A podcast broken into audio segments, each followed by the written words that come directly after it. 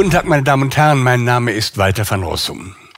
Wir leben jetzt ungefähr anderthalb Jahre im Wartesaal der Apokalypse. Es wird Zeit, sich Gedanken zu machen, wie das passieren konnte. Und das ist das Thema, was ich Ihnen heute vorstelle, Bausteine einer Pandemie. Wie ist es dazu gekommen? Was gehört dazu? Und um Ihnen das näher zu erklären, werde ich Ihnen zunächst mal die Sicht eines Corona-Leugners äh, vorstellen. Corona-Leugner sind im landläufigen Verstande diejenigen Menschen, die die besondere Schwere dieses neuartigen Coronavirus in Abrede stellen oder bezweifeln oder die besondere Gefährlichkeit dieses Virus in Abrede stellen. Und dieser Herr, der, den, den ich Ihnen da jetzt vorstellen möchte, den kennen Sie wahrscheinlich. Das ist Professor Christian Drosten und der sprach am 3. März 2020 Folgendes. Aber man kann jetzt anfangen, Zahlen zu rechnen. Ne? Also viele Leute fangen jetzt an, in der Öffentlichkeit auch Zahlen zu rechnen und zu sagen, ah, wenn ein halbes Prozent stirbt und manche rechnen sogar mit noch höheren Zahlen. Aber bleiben wir mal bei einem halben Prozent. Und das nehmen wir jetzt mal mit irgendwie so einem Wert, der, auch schon mal von, auch von mir und anderen gesagt wurde, 60, 70 Prozent der Bevölkerung werden sich infizieren.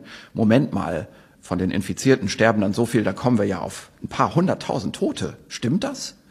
Ja, und mhm. dazu muss man zwei Sachen sagen. Das erste ist, die Bevölkerung der Bundesrepublik Deutschland sind in Wirklichkeit 83 Millionen. Das stimmt, das ist richtig. Aber man kann die ja nicht einfach mal nehmen, weil die werden nicht alle gleichzeitig infiziert. Mhm. Und die Frage ist doch, wie lange streckt sich das hin? Über welche Zeit verteilt sich das denn? Und dagegen spielt ja eine andere Größe, nämlich die normale Sterblichkeit der Bevölkerung. 850.000 Deutsche sterben jedes Jahr. Wenn wir uns vorstellen, an diesem neuen Virus sterben Patienten so in der Größenordnung von fünf oder zehn Prozent der normalen Sterblichkeit der Bevölkerung. Das hat aber exakt das gleiche Altersprofil wie das Sterblichkeitsprofil der Bevölkerung. Dann wird uns das fast gar nicht auffallen. Dann wird uns das fast gar nicht auffallen, sagte er Anfang März letzten Jahres. Und einen Tag zuvor hat er Ähnliches auf einer Bundespressekonferenz geäußert. Und hören Sie da mal kurz rein. Wir haben viele milde Fälle. Dieses, diese Erkrankung ist eine milde Erkrankung. Das ist eine Erkältung im, in erster Linie, eine Erkältung, die mehr so die unteren Atemwege be betrifft. Und ähm, die ist im Prinzip für den Einzelnen gar kein Problem. Also wenn ich eine Erkältung kriege, dann werde ich das nicht nur überleben, sondern ich werde im Normalfall sogar relativ wenig davon merken. Was Sie jetzt hier nicht sehen können, ist, dass neben ihm der Bundesgesundheitsminister Jens Spahn sitzt und da wiederum daneben Lothar Wieler, der Chef des RKI, des Robert Koch Institutes. Die hören beide interessiert zu. Und es ist ja anders gekommen, wie wir wissen. Äh, wir nehmen das wahr. Aber ist, man könnte diese Auffassung des damaligen Corona-Leugners heute immer noch genauso finden. Also es sterben nicht mal fünf Prozent der Bevölkerung an Corona, wenn sie denn an Corona sterben. Und ähm, der Altersdurchschnitt ist mittlerweile, äh, der Median ist bei 84 Jahren. Das ist älter als die mittlere Lebenserwartung, die normale Lebenserwartung der meisten Deutschen. Es kam ja anders. Es ist uns aufgefallen, das Virus. Es sollte uns auffallen. Und das liegt nun wiederum auch an diesem Herrn. Denn der hat... Äh, eines der furchterregendsten äh, Tools der Medizin, der Diagnosetools der Medizin der letzten Jahrtausende erfunden, nämlich den sogenannten PCR-Test. Ich will Sie jetzt nicht mit Einzelheiten, ich will nur mal eben kurz resümieren, wie es dazu kam. Also ähm, Ende Dezember 2019 kamen Gerüchte auf von mysteriösen Fällen von Lungenentzündung in Wuhan in China. Das hätte wahrscheinlich auch keinen wirklich interessiert ähm, gäbe es nicht einen Hintergrund von SARS-1, also einem Coronavirus, das im Jahre 2002 äh, zu einer furchtbaren Pandemie geführt haben soll. Das Dumme ist, diese Pandemie hat leider nicht stattgefunden. Aber man hat sofort darauf zurückgegriffen, hat getan, als ob das was ganz Schlimmes wäre. Und ja, und dann ähm, macht sich in Berlin Professor Drosten gleich daran, äh, einen PCR-Test zu entwickeln.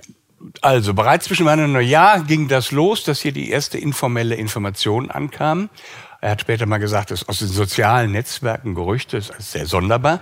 Und wir haben uns dann natürlich gleich daran gemacht, das zu machen, was wir besonders gut können. In sehr kurzer Zeit diagnostische Testverfahren entwickeln und dann vor allem auch weltweit verfügbar machen.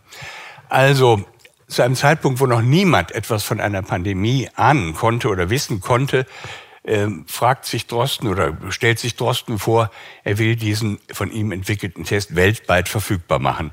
Das ist schon sonderbar. Und so macht er das denn auch und ähm, ähm, er arbeitet mit chinesischen Virologen per Computer zusammen. In Silicio heißt das in der Fachwelt, also äh, Silikon ähm, am Computer werden alle diese Sachen hergestellt. Niemand hat irgendwie jeweils angefasst oder an irgendeinem Operationstisch irgendwas gemacht. Nein. Ähm, und am 7. Januar letzten Jahres erhält Drosten dann das Genom der chinesischen Wissenschaftler und ähm, macht sich daran, anhand dieser Daten, das ist ja nur ein Datensatz, ähm, seinen Test zu entwickeln. Den schickt er am 13. Januar an die WHO, die Weltgesundheitsorganisation, und die ist gleich ganz entzückt und ohne jede weitere Prüfung sagt zu, das ist unser Standardmodell, das ist unser Goldstandard. Ich erkläre Ihnen ganz kurz, ähm, was das damit alles übersprungen ist. Also wenn man so etwas hat wie den Verdacht eines neuen, neuartigen bösartigen Virus. Dann muss man den erstmal isolieren, reinigen. Das ist eine ganz bestimmte Prozedur voller Vorschriften. Dann muss man Kulturen anzüchten und man muss aus diesen Kulturen, äh, macht, mit diesen Kulturen macht man dann Tierversuche und guckt, ob dieses Virus, dieses vermeintliche Virus, wirklich ein bösartiges Virus ist. Das alles ist unter den Tisch gefallen. Es hätte Wochen und Monate gedauert. Man hat das teleskopiert, wie man später beim Impfen sagen wird, auf ein paar Tage, alles ist ungeprüft. Also auf ungeprüften chinesischen Datensätzen bastelt Drosten einen Test, einen TPCR-Test, den niemand überprüft. Der soll einen Coronavirus feststellen, von, niemand, von dem niemand genau weiß, ob es wirklich ein bösartiges Coronavirus ist. So schön, so gut. Und dann macht, nimmt der PCR-Test seinen Lauf und frisst sich durch die Realität und pflügt die Realität global um. Erst Ende letzten Jahres, also Ende 2020, kam eine Truppe von Fachleuten, Virologen, Epidemiologen, Molekularbiologen, darauf, sich diesen Test mal genau anzugucken, wie der gebaut ist. Also was haben, die gemacht? Was stimmt daran? Was daran besonders? Und haben einen Text daraus geschrieben, den sie einreichten wollten bei einer Zeitschrift und ich gebe Ihnen hier mal einen Überblick. Das sind alles die Punkte. Es gibt noch einen zehnten Punkt, der fehlt hier unten. Äh, warum der PCR-Test von Drosten handwerklich schlicht und einfach Schrott ist und nichts anderes. Und hier habe ich ein paar Punkte rausgehoben. Der Test kann nicht unterscheiden zwischen einem ganzen Virus und viralen Fragmenten. Ähm, ein ganz wichtiger Punkt ist das Weglassen eines CT-Wertes, äh, ab dem man sagen kann, hier ist infektiös und da ist nicht mehr infektiös. Mit CT erkläre ich Ihnen gleich. Und eben auch elementar, der PCR-Test ist nie validiert worden auf einem molekularbiologischen Niveau. Das ist schon heftig. Äh, dazu kommen dann noch bestimmte Interessenkonflikte, dass, äh, die, die eigentlich angewendet werden müssten, aber kommerzielle Interessen, das ist jetzt mal egal. Den Test erfunden hat Terry Mullis, den PCR-Test insgesamt in den 80er Jahren. Und dafür hat er auch einen Nobelpreis bekommen. Ähm, Carrie Mullis war ein äh, lustiger Typ, der sich auch oft über Wissenschaft lustig gemacht hat.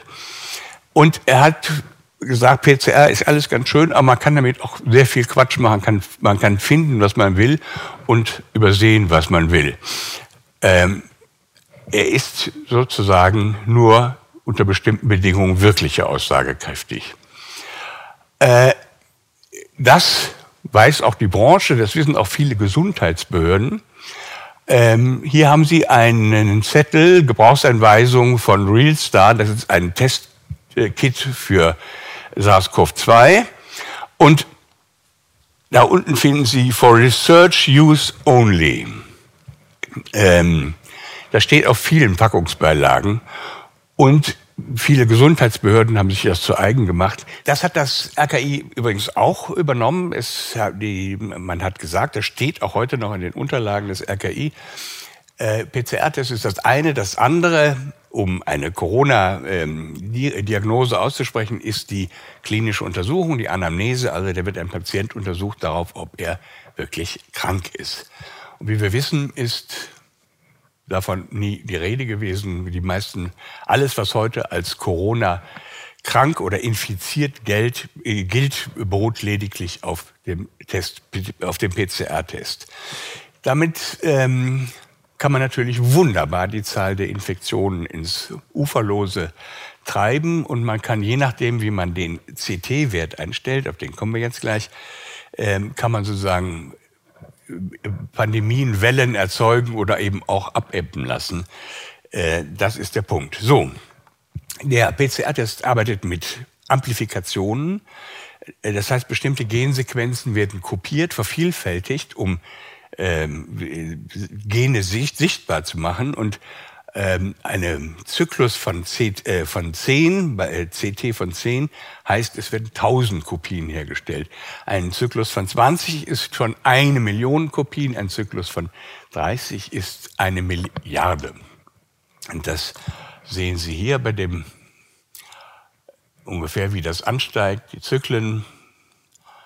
So, und bei 30 sind wir bei einer Milliarde und bei 40 sind wir bei einer Billion und der Test von äh, Drosten und seinem Team war eingestellt bei 45, das entspricht 35 Billionen Kopien. Ähm, nicht nur Gary Mullis, sondern auch Leute, die mit PCR-Tests sagen, in der Regel ist alles, was über 30 CT liegt, vollkommen undeutlich. Das ist weißes Rauschen, das kann alles bedeuten, aber ist mit Sicherheit kein valides Testergebnis. Diese kleinen Bedenken spielten fortan auch keine Rolle mehr. Jetzt könnte man ja fragen, wie hoch muss denn der CT-Wert sein, damit man genau unterscheiden kann, hier ist infektiöses Virus und da sind bloß Virenfragmente oder das ist nicht mehr infektiös. Das ist eine schwierige Frage und die hat eine Expertin äh, der Pandemiebekämpfung kürzlich vor dem Bundestag beantwortet. Sie kennen die Dame. Ich will nur ganz allgemein sagen, Sie schauen sich, wenn Sie sich den äh, PCR-Wert ähm, eines äh, Erkrankten anschauen, dann baut der sich auf und dann baut er sich nach einem Höhepunkt auch wieder ab. Und das heißt, äh, man hat im Verlaufe der Krankheit, wenn man jetzt jeden Tag einen PCR-Test machen würde, immer eine bestimmte Verlaufskurve. Und da sind Teile davon äh, unterhalb von 25 und Teile davon sind über 25. Aber mal ist man mehr ansteckend, mal kommt man ins Ansteckenbereich, dann ist man wieder gar nicht mehr ansteckend. Und die einzige Frage ist, haben wir, und wir hatten ja nur eine endliche Zahl von PCR-Tests zur Verfügung, vielleicht manchen Menschen drei oder vier Tage zu lange Quarantäne gesagt. Sie können aber mit einem PCR-Test, bei dem Sie 100 Prozent rauskriegen, ob jemand die Krankheit hat, nicht sagen, ist der auf dem aufsteigenden Ast des PCR-Wertes, auf dem absteigenden Ast des PCR-Wertes, also weil es gerade andersrum geht, ist mit meiner Handbewegung müssen Sie sich andersrum denken, aber ist er genau, äh, auf in welchem Stadium der Infektion ist der? Und deshalb glaube ich, dass wir im Großen und Ganzen im Blick auf die Verfügbarkeit von PCR-Tests verantwortlich gehandelt haben. Und man natürlich, wenn man unendlich viele solcher Tests hat, könnte man die Quarantänezeit hinten und vorne noch ein bisschen abschneiden. Aber äh, das wäre nicht verantwortlich, da man für das Individuum ja auch gar nicht weiß, wie sich die PCR-Konzentration dann verändert. Und an dieser Stelle, meine Damen und Herren, möchte ich eine gewisse Bewunderung nicht verhehlen diese Bundeskanzlerin vor, vor laufenden Kameras und immerhin vor einem Verfassungsorgan, dem Bundesorgan, redet schlicht und einfach Mist. Sie simuliert Wissenschaft. Es klingt nach Wissenschaft, es ist vollkommen ahnungslos und insofern etwas erschreckend. Kurzum, äh, die Leute, die damit umgehen, ähm, die wissen es wirklich nicht oder die wollen es nicht wissen.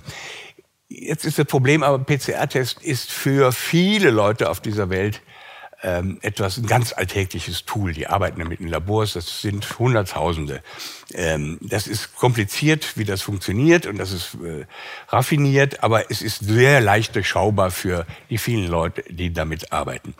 Es ist verblüffend, dass keiner dieser Leute jemals gefragt hat, äh, nach diesem, nach dem Bauart dieses äh, PCR-Tests und äh, sich gewundert hat über bestimmte Sachen, dass die Branche einfach geschwiegen hat.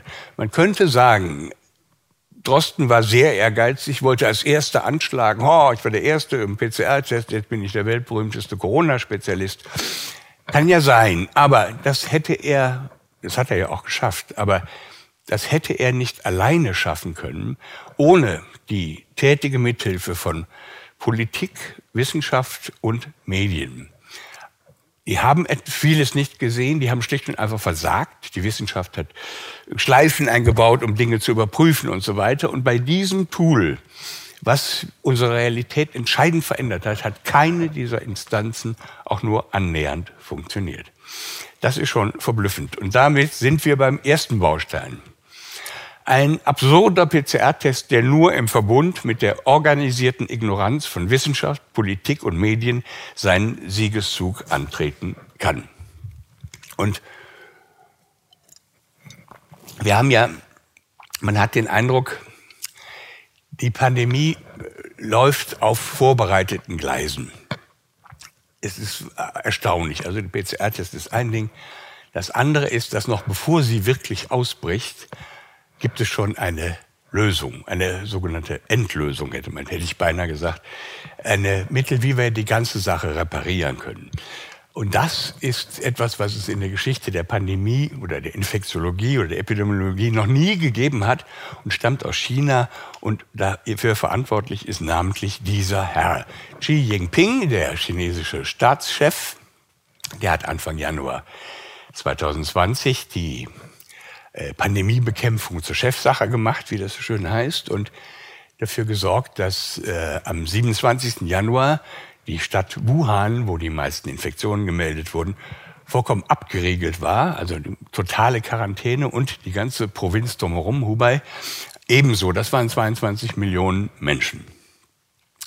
Am 30. Januar erklärt der Chef der WHO, äh, Tedros, äh, eine gesundheitliche Not, internationale gesundheitliche Notlage. Das ist so die letzte Stufe vor der Ausrufung der Pandemie. Sehr erstaunlich, dass er, ja, und bei dieser Gelegenheit lobt er das, was China gemacht hat. In vielerlei Hinsicht setzt China tatsächlich einen neuen Standard für die Reaktion auf Ausbrüche. Das ist keine Übertreibung. Ähnliches hat Tedros und andere Leute der WHO und äh, andere Gesinnungsgenossen tausendfach gehabt. Die haben gesagt, China, das ist großartig.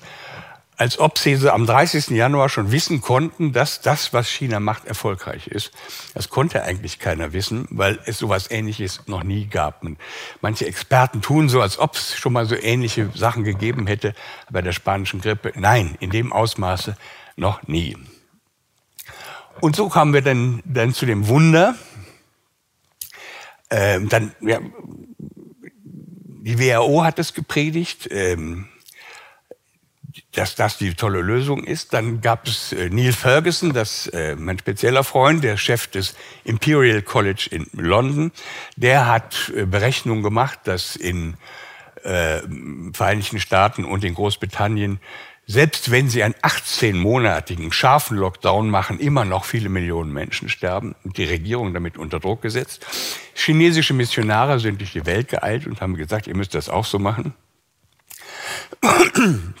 Und wollten damit sagen, also haben dieses Modell verbreitet.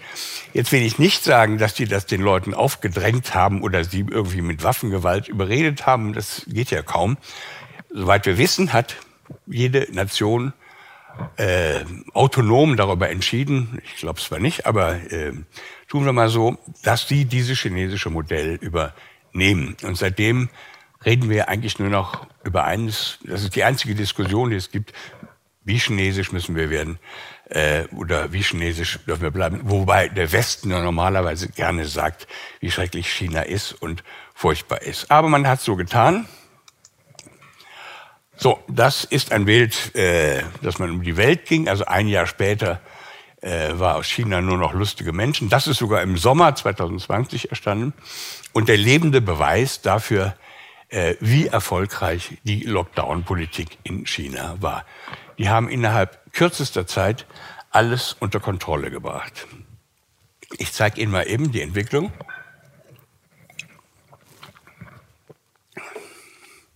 Hier haben Sie die Explosion und die, nach sechs, acht Wochen flacht sich die ganze Kurve ab. Es passiert nichts mehr.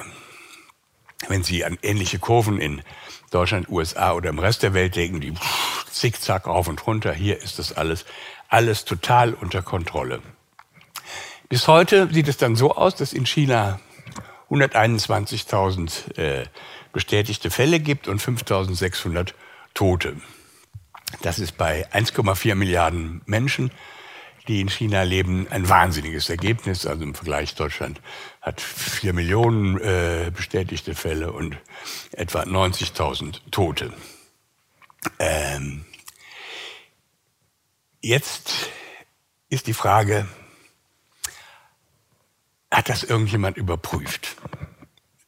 Irgendwie kommen einem die Zahlen vollkommen wahnsinnig vor. Ähm, dieses chinesische Modell hat, was überall übernommen wurde, hat man mal geguckt, stimmt das? Haben die, lügen die Chinesen? Haben die das Testen eingestellt? Oder, ja, erfinden einfach irgendwelche Daten. Das kann irgendwie nicht sein. Das glaube ich allerdings auch. Sehen Sie, hier haben wir am 20. Januar 1860 bestätigte Fälle in China. Am 27. Januar sind da schon 12.000.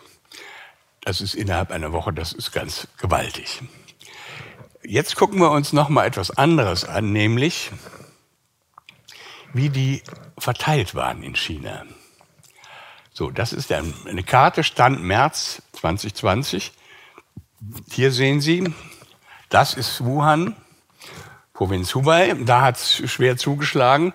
Aber hier, das sind immerhin auch noch wo äh, bis zu 10.000 Fällen vorkommen, der aller überall. Also überall in China war das Virus ausgebreitet. Lockdown gab es aber nur in Wuhan bzw. Hubei. Im Rest des Landes ähm, hat man wenige Maßnahmen ergriffen. Man hat die Leute gebeten, nicht aus den Neujahrsferien zurückzukommen. Ähm, man hat in Peking ein paar Veranstaltungen abgesagt. Nirgends gab es so etwas Ähnliches wie äh, dieses Lockdown oder diese Totalquarantäne wie in Hubei. Das kann alles nicht sein, wenn Sie die Verteilung ansehen. Das hätte wie überall im Rest der Welt gereicht, die Infektionszahlen in die Höhe zu treiben. Ähm, und das ist offenkundig nicht geschehen. Mit anderen Worten, diese Lockdown-Politik ist meiner Meinung nach totaler Quatsch. Mittlerweile weiß man es ja auch, es bringt nichts. Äh, vor allen Dingen noch viel schlimmer sind die Kollateralschäden. Und das Verblüffende ist, dass 200 Staaten aus angeblich freien Stücken diese Sache übernommen haben, ohne sie zu überprüfen, wobei man auf diesem Bild schon erkennen kann, das kann nichts sein. Damit sind wir beim Baustein 2. Nicht die Pandemie verwüstet die Welt, sondern die global abgestimmte Politik des Lockdowns. Jetzt haben wir ein Problem. Keiner von uns hat je eine Pandemie erlebt. Äh, wir kennen die nicht. Und ähm, es gab 57 war die Hongkong-Grippe, das war die letzte größere Pandemie.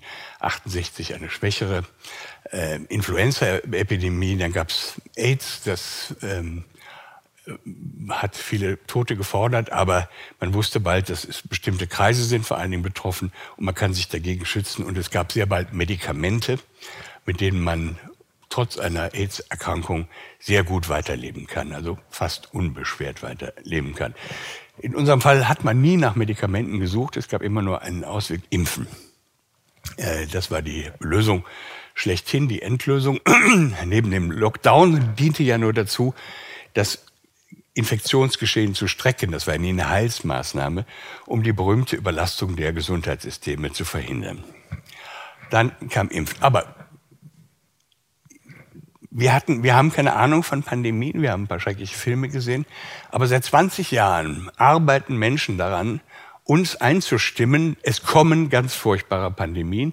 Und als jetzt Corona kam, hat man gesagt, diese Pandemie war lange vorhergesagt. Ja, das stimmt. Und zwar von Leuten, die das berufstätig, äh, berufsmäßig tun.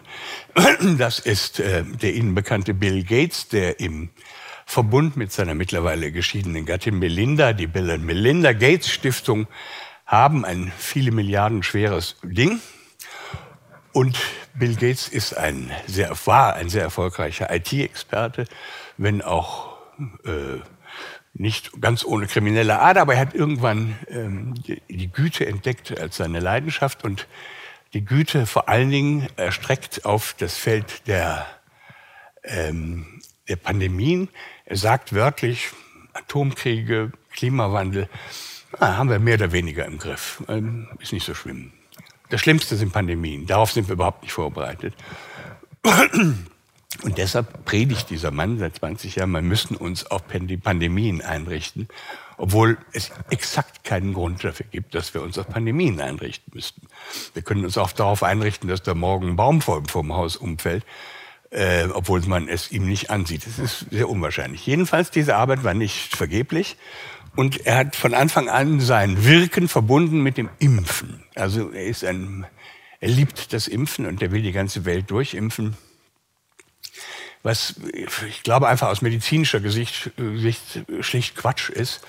Und wieso kommt der Mensch dazu zu behaupten, das wäre ganz wichtig. Und noch viel schlimmer ist, wieso kommen, äh, kommt es, dass so viele Leute ihm folgen und meinen jetzt auf einmal, wenn wir impfen, ist, wird alles gut. Und das ist großer Blödsinn. Dieser Mann hat ganz früh eine Impfallianz gegründet, Gavi.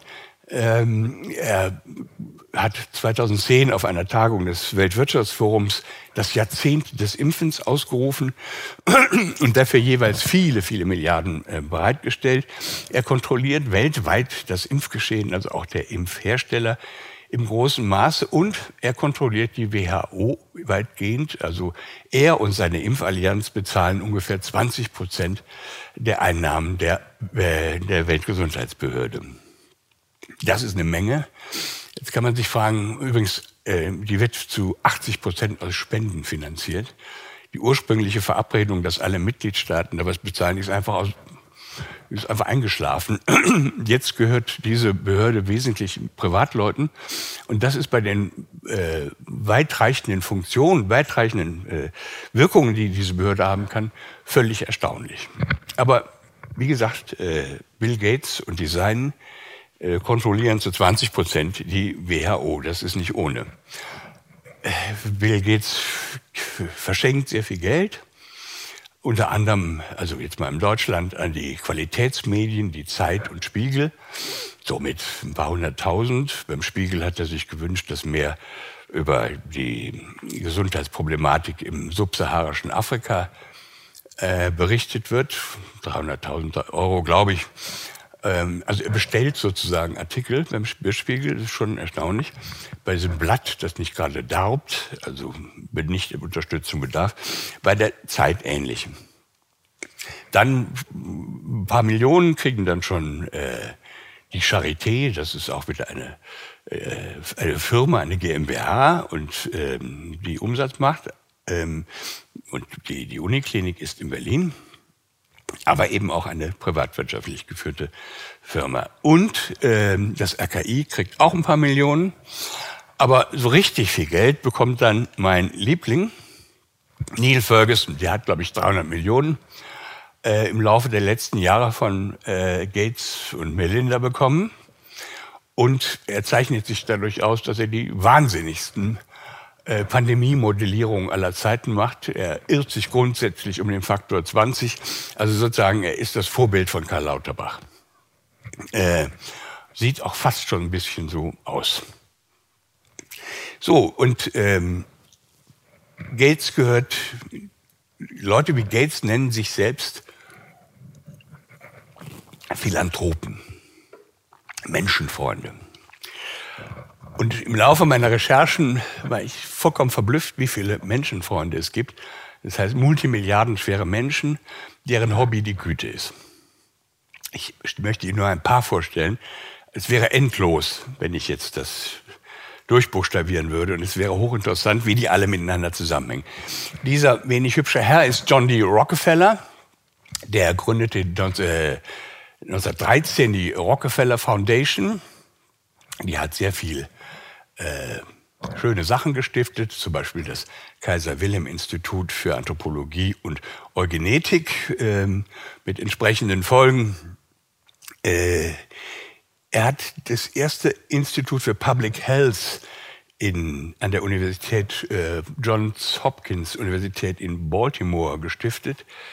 Ähm, das, Sie wissen, das ist sehr wichtig, Baltimore, und John Hopkins war sehr wichtig für die ähm, ganze Pandemie-Regie oder Pandemie-Beobachtung, Pandemie-Verwaltung.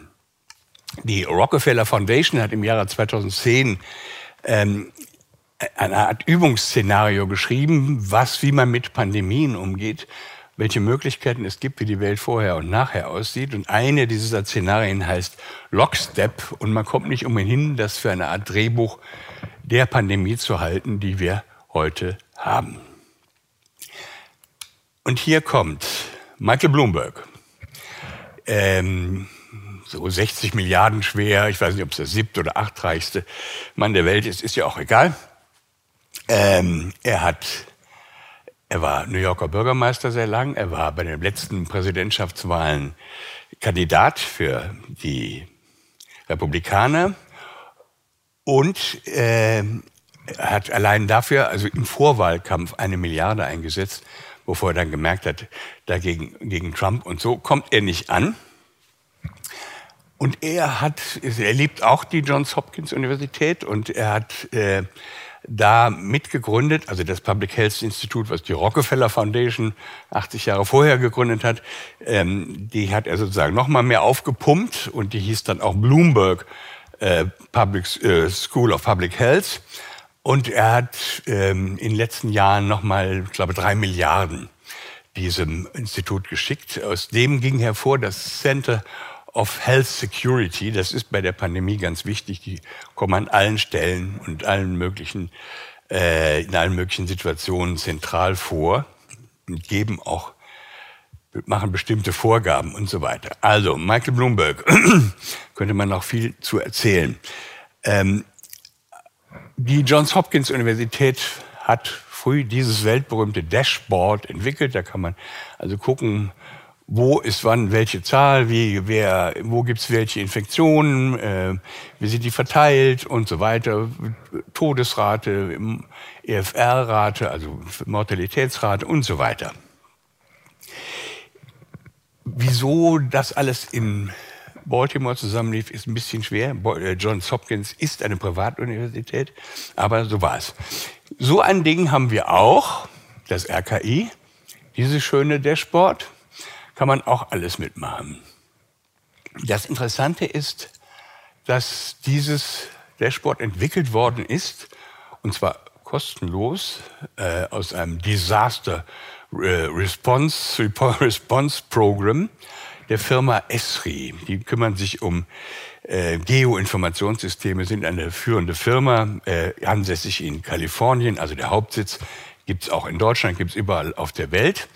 Und die waren so nett, aus ihrem Disaster Response Fonds äh, dieses Dashboard für das RKI anzufertigen und ständig zu komplementieren, äh, zu, zu bearbeiten und fortzusetzen und so weiter. Ähm, der Witz ist, wenn man nochmal da unten hinguckt, so, hier haben Sie die Copyright und das ist 18.01.2020. Also, da dürfte es kaum Leute auf der Welt gegeben haben, die von einer großen Pandemie sprachen. Und in Deutschland haben alle Fachleute gesagt, dass, da werden wir nicht viel mit zu tun haben. Aber die haben schon mal zu diesem Zeitpunkt begonnen, so ein Ding zu entwickeln. Der Eigentümer von Esri, also der Firma, die das entwickelt hat, ist Jack Dangermond, auch ein äh, Philanthrop, Milliardär, spendet für gute Zwecke, ganz wunderbar. Ähm, der Mann ist nicht nur Philanthrop, sondern ist auch Mitglied in einem Club, der heißt äh, The Giving Pledge. Das über, übersetzt heißt es ungefähr das Gelübde, Gelübde oder das Gelübde zu äh, zu geben oder zu spenden, nämlich ähm, nach seinem Tod oder vor seinem Tod mindestens die Hälfte des Gesamtvermögens. In Giving Pledge, das ist sozusagen also ein Dachverband, gegründet von Bill und Melinda im Jahre 2010. Also finden sich etwa heutigen Zeitpunkt eine Billion Dollar, die da warten für gute Zwecke. Und die meisten guten Zwecke sind äh, ist Katastrophenwarnung, äh, Pandemic Preparedness, wie man das dann immer nennt, obwohl keine Pandemie weit und breit zu sichten ist. Und worin besteht dann die Arbeit dieser Pandemic Preparedness? Stellen die Wasserpuppen her, damit man die hat im Notfall oder Reservebetten oder so. Nein, es besteht darin, dass man politische Arbeit leistet und Verbände gründet oder Clubs gründet oder Maßnahmen ergreift, die darauf hinwirken, dass es eine öffentlich-private Partnerschaft gibt, weil sie sagen, alleine kann der Staat oder können die Staaten äh, globale Katastrophen nicht mehr herrichten. Also es ist sozusagen eine politische Lobbyorganisation, die Geld dafür bereitstellt, dass wir äh, auf an viel, viel, viel an Katastrophen denken, besonders an Pandemien.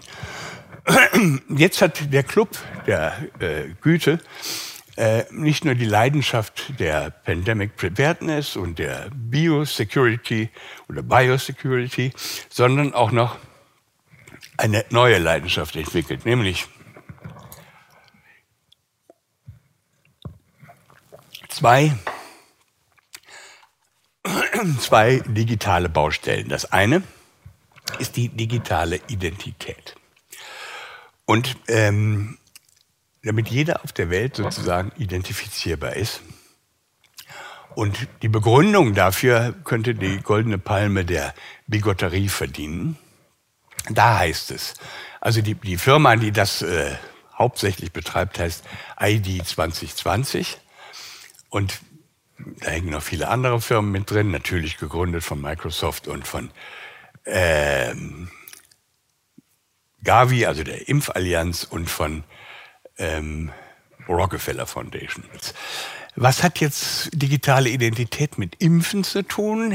Ja, ähm, dann stellt man fest, da gibt es einen wunderbaren Zusammenhang, denn man hat gleich einen Vertrag mit der Regierung von Bangladesch gemacht und in diesem Zusammenhang heißt es, also ein Vertrag mit der Regierung von Bangladesch, dass man da groß angelegte Impfstudien machen kann, also Land umsonst alle impft und dabei das untersucht und währenddessen in Anerkennung des Potenzials, dass Impfungen als Plattform für die digitale Identität dienen können, nutzt dieses Programm vorhandene Impf- und Geburtenregistrierungsverfahren, um Neugeborenen eine dauerhafte und tragbare, biometrisch verknüpfte digitale Identität zu bieten.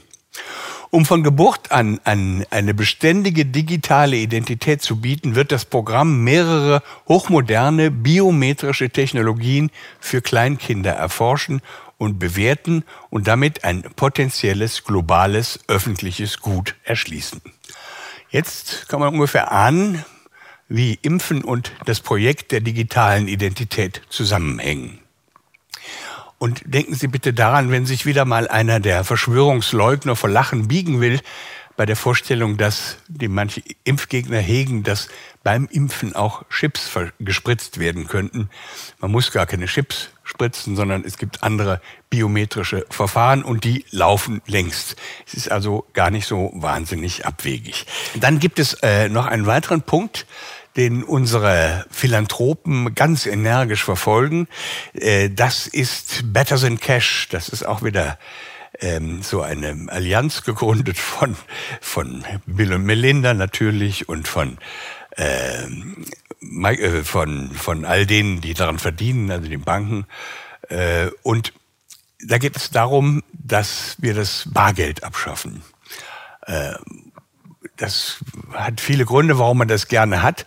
Aber wenn man jetzt zusammendenkt, Impfen, digitale Identität und digitales Geld, dann haben Sie eigentlich die Möglichkeit, jeden Menschen äh, pausenlos ganz genau verfolgen zu können, also genau zu wissen, was er macht.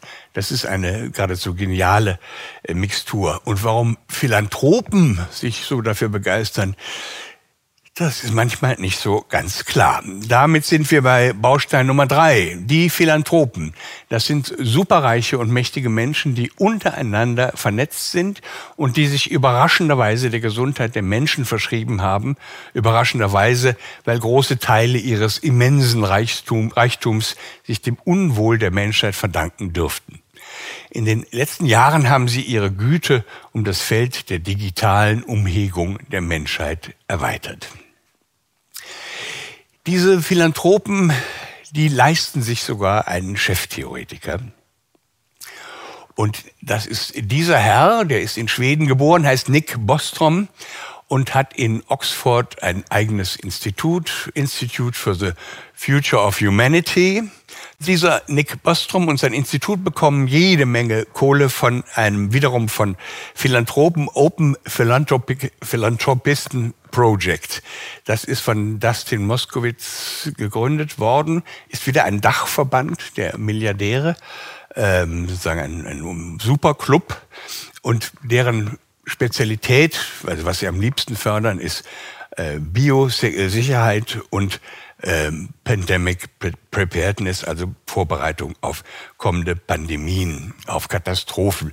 Das ist auch das Spezialgebiet von Nick Bostrom der forscht über die existenziellen Risiken der Menschheit oder der Welt. Existenzielle Risiken sind solche, bei denen die Menschheit als Ganze oder der Planet als Ganze untergeht oder zumindest dauerhaft in seinen Möglichkeiten extrem behindert wird oder eingeschränkt wird. Und in einer Kurzform hat er seine Überlegungen dargelegt in diesem Buch, das ich glaube letztes Jahr auf Deutsch erschienen ist. Ähm, die verwundbare Welt eine Hypothese. Kurz zusammengefasst, er spielt ein paar äh, Katastrophenszenarien durch. Ähm, zum Beispiel, dass die technologische Fortschritt so weit gegangen ist, dass man in der Garage sehr, sehr starke Atombomben herstellen kann und vielleicht nicht mit einer, und mit zehn von diesen Dingern könnte man den ganzen Expl äh, Planeten in die Luft jagen. Andere Möglichkeit wäre, dass ein Staat glaubt, er hätte jetzt die Erstschlagskapazität, die den Zweitschlag verhindert.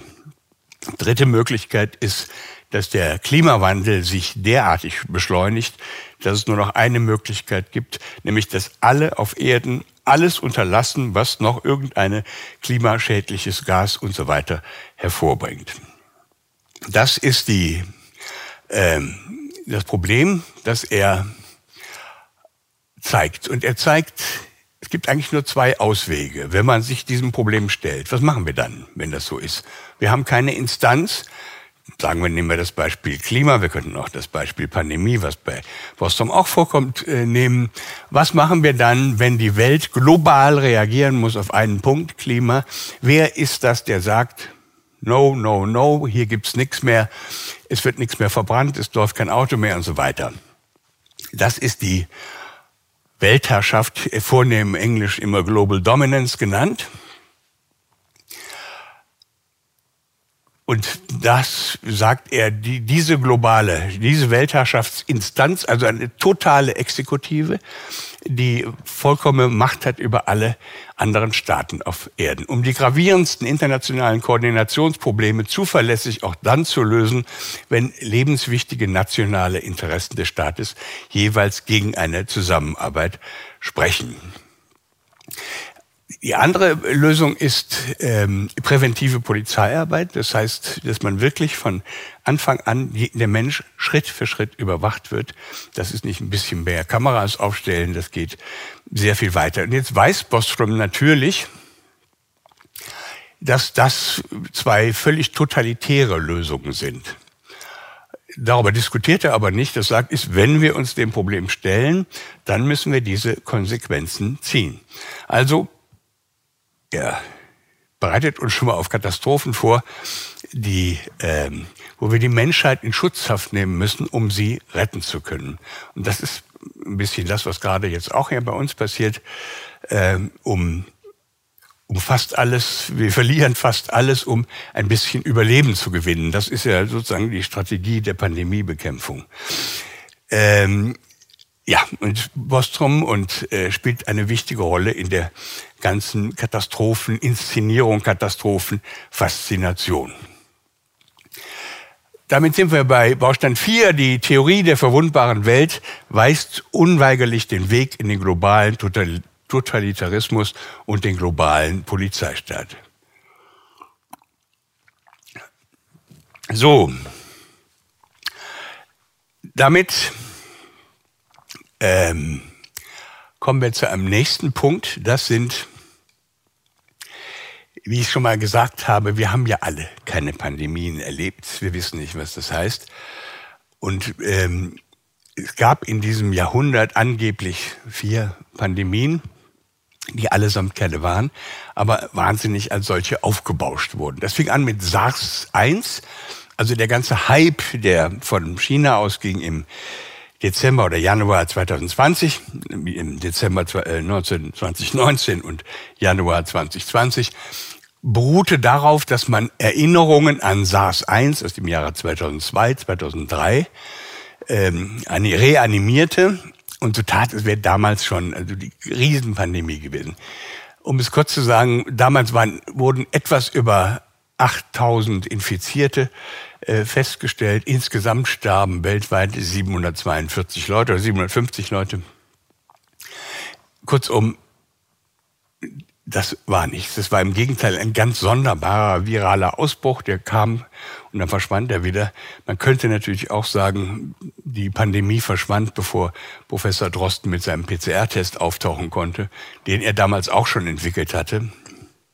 Aber der kam eben nicht mehr zum Einsatz. Ähm, da Medien haben aus SARS 1 damals einen irren Spektakel gemacht, wie bei allen anderen Pandemien.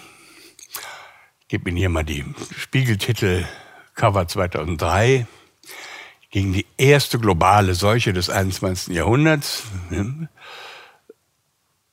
In Europa ist, glaube ich, keiner gestorben. Es ist, ähm, sind fast alle war, Toten waren in China, äh, in China, ja. Und das ist 2020. 1. Februar 2020, also dem Stadium, wo diese Pandemie außer im Fernsehen, außer in den Medien noch gar nicht wirklich stattfand. Und es gab damals natürlich auch wieder die üblichen Virologen, die zu da gesagt haben, da kommt ganz Schlimmes. Da war Drosten natürlich auch dabei und damals war Professor Wolfgang Stille äh, der Doyen der Zunft der Infektiologen, ist mittlerweile tot. Es gibt Dutzende andere, die haben vor laufenden Kameras gesagt, wie viele Millionen Tote und so weiter. Das kennen wir jetzt schon. Ich mache jetzt mal im Schnelldurchgang die anderen angeblichen Pandemien. Da oben haben Sie SARS-1, das hatten wir. Dann kam die Schweinegrippe 2009, 2010. Da hat unser Freund Ferguson bis zu 65.000 Tote allein in Großbritannien vorhergesagt. Da starben aber nur 457, in Deutschland 250, weltweit 18.500. Allerdings erkrankten damals viele tausend Menschen an den Folgen der Impfungen, speziell an Narkolepsie. Das hat man allerdings erst drei Jahre später festgestellt. Dann kam die Vogelgrippe, die gibt's immer mal wieder, das sind Influenza-Viren. Und 2013 gab es also den verschärften Ausbruch und Neil Ferguson sieht 200 Millionen Tote, am Ende sind es weltweit 282. MERS, das Middle East Respiratory Syndrome 2020 bis 2020, weil immer mal wieder Fälle vorkamen. Es gab weltweit 2519 Fälle und 866 Tote. Und jetzt vergleichen wir mal 2018 und 20 wurden 3470 Fälle von Ebola registriert. 2200 Menschen starben. Niemand hat das interessiert. Die meisten Toten waren übrigens Kinder. Also man kann immer in Deutschland, ja, starben äh, 2017, 18 binnen weniger Wochen über 25.000 Menschen an Influenza. Das war kein Thema nirgendwo in den Medien oder äh, Virologen standen auch nicht vor den Kameras. Es gab nicht mal, aha, so ist das, man kann Pandemien sehen und man kann sie irgendwie achselzuckend übersehen. Das ist schon sehr verblüffend. Diese ganzen Pseudopandemien sind alle sehr sonderbar. Sie flammen mal auf und sind ganz schnell weg. Und, äh, aber es gibt ein enormes Geschrei darum herum. Und sie spielen eine große Rolle für den pandemischen Terror unserer Tage. Der baut nämlich auf auf diesen inszenierten Pandemien von damals, die durch den medialen Großeinsatz und schillernde Expertise im globalen Bewusstsein Spuren hinterlassen sollten. Und bei dem medialen Großeinsatz sind wir dann auch schon gleich bei Baustein Nummer 6. Äh, das sind die Medien, die meist schon sehr früh als eine Art aggressive Infektionspolizei auftreten und elementare Standards des Journalismus konsequent hinter sich lassen. Also ich hätte bis vor zwei Jahren nicht gedacht, dass Medien sich so weit runterbeamen können, wie das heute der Fall ist, obwohl ich schon jahrelang ein bisschen kritisch mit der Zunft umgehe. Aber was die jetzt bieten, an äh, sich zum missionarischen Arm irgendeiner Pandemiebekämpfung zu machen, ist unbeschreiblich. Und man, äh, ich empfehle Ihnen nur den Pressekodex äh, der, der, der Presse für die Journalisten in Deutschland zu lesen und da, was die, was man sich vorstellt, wie Journalisten bei gesundheitlichen Notlagen großen Ausmaßes äh, berichten sollen, nämlich objektiv, aber auf keinen Fall sensationell und angstmachend. Da brauche ich Ihnen, glaube ich, nicht so viel zu sagen. Wir haben mittlerweile eine, ähm, eine Oberwelt, eine mediale Oberwelt, der Mainstream, der alles weg, bei der vollkommen äh, homogen berichtet, egal ob über Russland oder über die Pandemie. Äh, lesen Sie einen Text, haben Sie alle gelesen, es gibt nur stilistische Varianten. Äh, und es gibt die mediale Unterwelt, das sind Leute wie wir, die im Netz auftauchen und so weiter. Dazwischen geschaltet ist eine Cordon sanitaire, eine Pufferzone.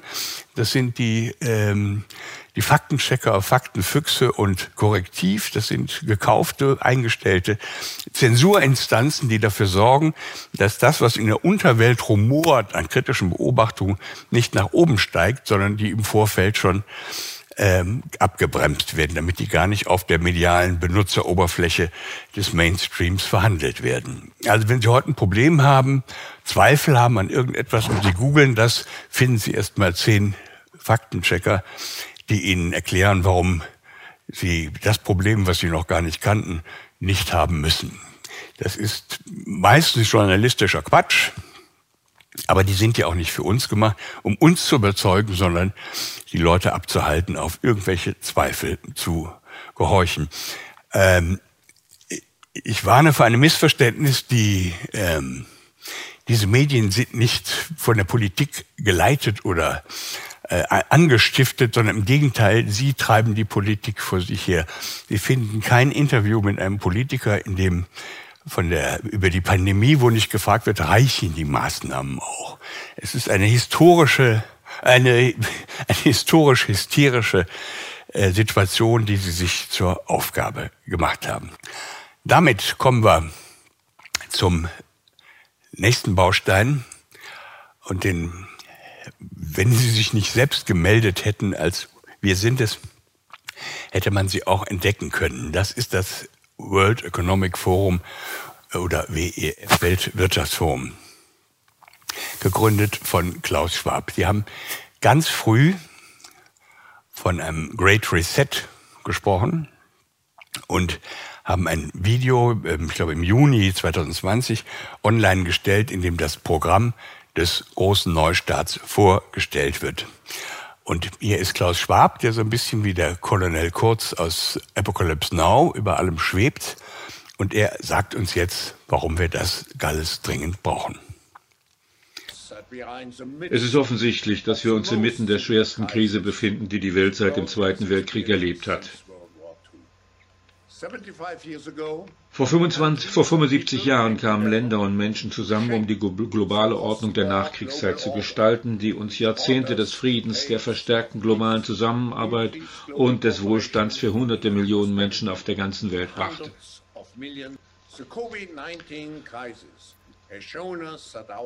Die Covid-19-Krise hat uns gezeigt, dass unsere alten Systeme nicht mehr für das 21. Jahrhundert geeignet sind. Wir haben die Wahl, passiv zu bleiben, was zur Verstärkung vieler Trends führen würde, die wir heute beobachten, Polarisierung, Nationalismus, Rassismus, und letztlich zunehmende soziale Unruhen und Konflikte. Wir können unser Verhalten ändern, um wieder im Einklang mit der Natur zu sein, und wir können sicherstellen, dass die Technologien der gewaltigen industriellen Revolution am besten genutzt werden, um uns ein besseres Leben zu ermöglichen. Kurz gesagt, wir brauchen einen großen Neustart. Wir müssen alle Teile unserer globalen Gesellschaft mobilisieren, um zusammenzuarbeiten. Wir dürfen dieses einzigartige Zeitfenster nicht verpassen. Aus diesem Grund bin ich dankbar, dass sich unserer Ankündigung der Initiative Großer Neustart nicht nur seine königliche Hoheit der Prinz von Wales, sondern auch Vertreter internationaler Organisationen, Unternehmen, Gewerkschaften, Wissenschaftler und vor allem die junge Generation angeschlossen haben. Es ist sonderbar, dass Klaus Schwab hier von, davon spricht, dass diese Missstände, die Schieflagen, die globalen Schieflagen erst durch die Pandemie sichtbar geworden wären. Äh, das ist Quatsch, das weiß er auch besser, denn die, äh, das Weltwirtschaftsforum beobachtet diese Missstände schon seit längerem. Außerdem ist es sehr komisch, warum er von einem einzigartigen Zeitfenster spricht, als ob man sozusagen eine kranke Welt baut, braucht, äh, um sie reparieren zu können. Nachdem dieses Video erschien, wenige Wochen später erschien das Buch The Great Reset von Klaus Schwab zusammen mit Thierry Malret. Und darin kann man die furchterregenden Fantasien dieser Herrschaften sehen, also die technokratischen Fantasien. In meinen Augen eine Dystopie, in deren Augen eine Utopie. Das ist ein, ein grüner Fundamentalismus, es ist eine, ein Transhumanismus und äh, es ist die vierte industrielle Revolution die, von der Klaus Schwab schon lange äh, schwärmt. Sie ist in meinen Augen nicht gerade sehr freundlich, menschenfreundlich, aber in einem, in einem anderen Teil dieses Videos zeigen sie dann also, wie die Welt aus ihren unordentlichen Zuständen in gesittete, grüne, anständige Verhältnisse kommt. Die Welt ist gelöst.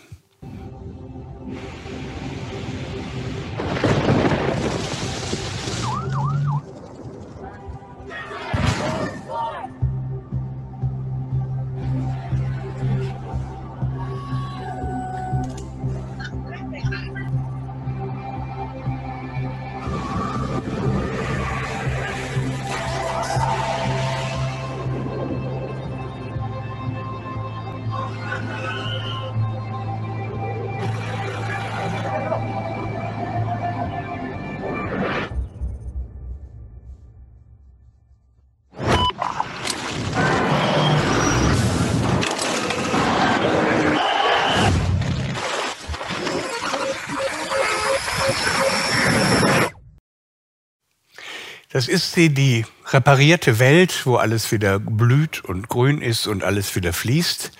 Und an dieser Welt arbeitet das WF eigentlich schon sehr viel länger. Das erkennt man zum Beispiel an diesem, dieser Grafik. Wenn man das auf der Webseite sieht, dann sieht man alle Punkte, die bearbeitet werden müssen, die untereinander verbunden sind. Und Sie könnten jetzt einen Punkt an klicken, dann kommt ein Untermenü mit tausend anderen Punkten und Filmen, die informieren über die Arbeit, die bisher geleistet ist, was noch geleistet werden muss, also Banking and Capital Markets, also Bank- und Kapitalmärkte, ähm, Tourismus und Flugreisen, Future of Health, Financial Monetary System, also das internationale Finanzsystem, whatever you want. Alles ist da und alles ist seit längerem bearbeitet. Das heißt, diesen Great Reset hat das Weltökonomische Forum, nein, das Weltwirtschaftsforum schon seit langem vorbereitet. Ich muss zugeben, ähm, dass ich ähm, die Firma immer für eine Art ähm, äh, Lobbytruppe des Neoliberalismus äh, gehalten habe und unterschätzt habe. Was sie jetzt machen, ist sozusagen als Reparaturtrupp der neoliberalen Verwüstung, der globalen neoliberalen Verwüstung aufzutreten. Sie sehen einfach die enormen Schäden, die passieren. Und jedes Jahr in Davos stellt, äh, wird ein, ein, ein Risikobericht vorgestellt. World at Risk heißt der. Und da kann man genau sehen, wo die Baustellen sind, also äh, Verschuldungskrisen, Migrationskrisen, Klimakrisen, Überschwemmungen, äh, Staatsverschuldung, äh, alles Mögliche, was sie wollen. Bei all diesen Punkten würde jeder von Ihnen jetzt sagen, ja, das stimmt, das stimmt, da gibt es wirklich eine Menge zu tun. Ähm, und also die kommen sozusagen als, wie soll ich sagen, als Ordnungsmacht, verstehen Sie sich selbst. Ich hätte das für sehr verkürzt zu sagen, es geht nur um ihre Profite. Sie haben einfach verstanden, wenn die Welt ins Rutschen gerät, an einer dieser Stellen, wenn eine dieser Stellen problematisch wird, dann kommt die ganze Welt ins Rutschen. Und wer kann das aufhalten? Es kann nicht eine einzelne Regierung sein. Es gibt diese Instanz nicht. Es hätte mal die UNO sein sollen. Und das, woran die, ähm, das WEF seit vielen, vielen Jahren arbeitet, ähm, das kann man hier nachlesen. Im Jahre, im Oktober 2019 hat man in New York eine Übung Event 201 abgehalten, wo es wieder um eine äh, Pandemieübung ging, also hochkarätig besetzt, wo ein neuartiges Coronavirus diesmal äh, die Welt in Atem hält und was man alles tun könnte und so weiter und so weiter. Und diese Veranstaltung, wie andere Veranstaltungen übrigens auch, standen immer unter dem, unter der Betonung des bedringenden Bedarfs an einer globalen öffentlich-privaten Zusammenarbeit zur Eindämmung schwerer weltweiter wirtschaftlicher und gesellschaftlicher Konsequenzen einer Pandemie. Es geht bei all diesen Sachen immer darum, Public-Private Partnership. Und das alles immer vor dem Hintergrund einer drohenden Katastrophe. Das ist etwas, wo man sagen kann, das ist nicht ganz falsch. Das hat eine gewisse Plausibilität. Ähm, jetzt hat, ist das Weltwirtschaftsforum das Weltwirtschaftsforum ist der Club der tausend größten globalen Konzerne, der weltweit operierenden Konzerne. Es ist alles dabei, was Sie sich äh, vorstellen können. Alle ist die geballte ökonomische Macht dieser Erde. Und dieser, äh, das Weltwirtschaftsforum funktioniert nicht bloß in, in, in, Davos, in, in mondänen Auftritten in Davos. Das ist, da wird sehr viel gearbeitet. Und ähm, die können, also nicht nur diese Konzerne werden da sozusagen können sich verabreden zu bestimmten Sachen, sondern sie haben überall auf der Welt sowas wie Hoops, wo sie sehr viele Leute aktivieren können, die bestimmte Aktivitäten unternehmen können.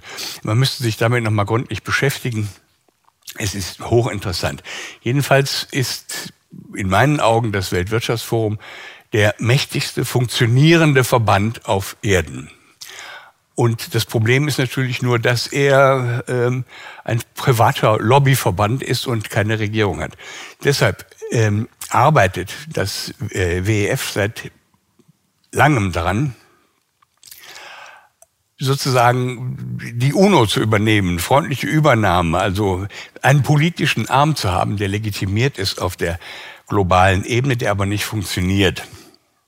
Und das hat man schon 2008 ähm, nach der Finanzkrise hat man einen Bericht erstellen lassen, äh, wie das alles funktionieren könnte. Und da heißt es ähm, nicht gerade sehr bescheiden zur Selbsteinschätzung des WEF, im Fall der multinationalen Konzerne hat ihre effektive Reichweite, also de facto Institutionen der globalen Governance, schon lange die Tätigkeit des UN-Systems überflügelt. Multinationale Konzerne und zivilgesellschaftliche Organisationen müssen als vollwertige Akteure im globalen Governance-System anerkannt werden, nicht nur als Lobbyisten. Also Sie sehen sich selbst als globalen politischen Akteur, der, äh, ja, der jetzt sozusagen nur noch seine politische Legitimation haben muss. Und wie stellen Sie sich das vor? Also es gibt eigentlich schon sozusagen eine, ähm, eine Mitbeteiligung an der globalen Herrschaft. Und jetzt schreiben die Autoren dieser Studie, die im Jahre 2010 erschienen ist, nach der Finanzkrise und als Konsequenz der Finanzkrise, es ist nicht nötig zu warten, bis das Interregierungssystem allgemeinen Konsens erreicht hat, um zu handeln. Das offizielle Interregierungssystem kann dem Multi-Stakeholder-Prozess de facto Anerkennung verschaffen und es kann nachträglich die Ergebnisse einer bestimmten öffentlich-privaten Partnerschaft mit juristischer Legitimation ausstatten. Das ähm, geht weit. Jetzt ist es so, ähm, dass wir es, es geht immer nur darum, wie man äh, auf diese Ebene kommt der globalen Dominanz, der Weltherrschaft. Und immer klar zu machen, was man dann machen könnte, wenn man wenn es etwas, so etwas gibt. Identifizierte Probleme können schneller angegangen werden, ohne zögerliche Regierungen, altmodische, engstirnige Manager und abweichende Meinungen in der Zivilgesellschaft. Ich glaube, das ist deutlich. Also wir müssen mal diese ganzen umständlichen äh, nationalen Regierungen abschaffen mit ihren komischen Interessen. Äh, wir brauchen eine Superexekutive. So,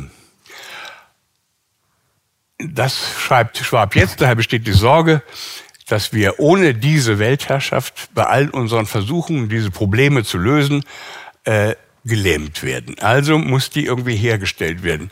Jetzt könnte man natürlich sagen, es gibt diese Global Governance als verdeckte schon. Ein Hinweis darauf ist der, den ich Ihnen schon anfangs gegeben habe.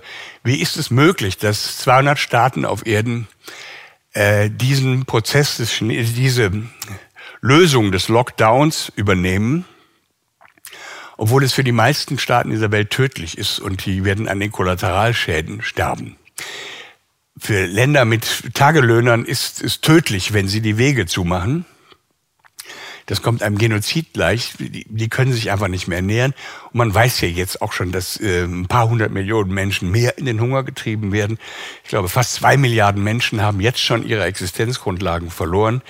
Ähm, und an, wie, so, ja, das ist ein Hinweis darauf, wie ist, konnte es kommen, dass alle diese Länder etwas gemacht haben, was für sie auf jeden Fall sehr schädlich ist. Und das ist der Hinweis darauf, dass es eigentlich schon eine äh, globale Dominanz gibt, äh, Governance gibt, die allerdings noch in den Kulissen lauert. Jetzt sagte, äh, kommen wir nochmal zurück auf Nick Bostrom. Der sagte, gut, diese globale Überwachung, äh, die globale Herrschaft haben wir schon, aber mit der wie ist es mit der präventiven Polizeiarbeit? Es dürfte, er schreibt Bostrom, er dürfte mit der Entwicklung einer Überwachungsstruktur nicht erst begonnen werden, wenn die Schwachstellen deutlich sichtbar sind. Um diese Katastrophe zu verhindern, müsste der Stabilisierungsmechanismus bereits existieren. Theoretisch könnte man die Kapazitäten zur intrusiven Echtzeitüberwachung wohl im Voraus entwickeln, ohne sie auch schon in vollem Umfang einzusetzen. Also, der Mann empfiehlt nichts anderes, als dass wir im Geheimen, wie auch immer, ähm, bestimmte Techniken der äh, Überwachung entwickelt, äh, entwickeln, die wir dann einsetzen, wenn wir es brauchen. Das ist ein bisschen der Zustand, den wir heute haben. Es gibt sozusagen diese Überwachung schon, vielleicht nicht so richtig sichtbar, aber ähm, sie ist am Wirken. Ähm, und das ist, glaube ich, unser Zustand heute. Wir leben äh, im, in, wenn Sie etwas neu starten wollen, müssen Sie erst, erst runterfahren. Und im Moment wird die Welt runtergefahren, und zwar mehr oder weniger kontrolliert. Wenn Sie damit erst, im Moment der Panik, im Moment der Katastrophe können Sie eigentlich nichts mehr ausrichten. Sie müssen ähm, die Welt erstmal langsam runterfahren, und zwar relativ kontrolliert. Das, daran werden viele Leute kaputt gehen. Aber das ist mehr oder weniger unsere Situation. Und nach einer gewissen Weile, wenn wir das lang genug ertragen haben, und ich möchte schwören, das geht, dieses ganze Pandemiegetue, das geht noch sehr lange weiter. Und irgendwann mal sind wir alle psychisch und physisch und äh, finanziell so artig am Ende, dass wir äh, alle denen folgen werden, die uns versprechen, von dieser Zerrüttung zu erlösen. Und dann tritt sozusagen diese neue Schattenregierung, Schattenweltregierung aus dem Schatten und wir werden ihr auf den Knien unseres Herzens danken. Das ist die leider pessimistische Aussicht, die ich Ihnen vermitteln möchte. Danke fürs Zuhören.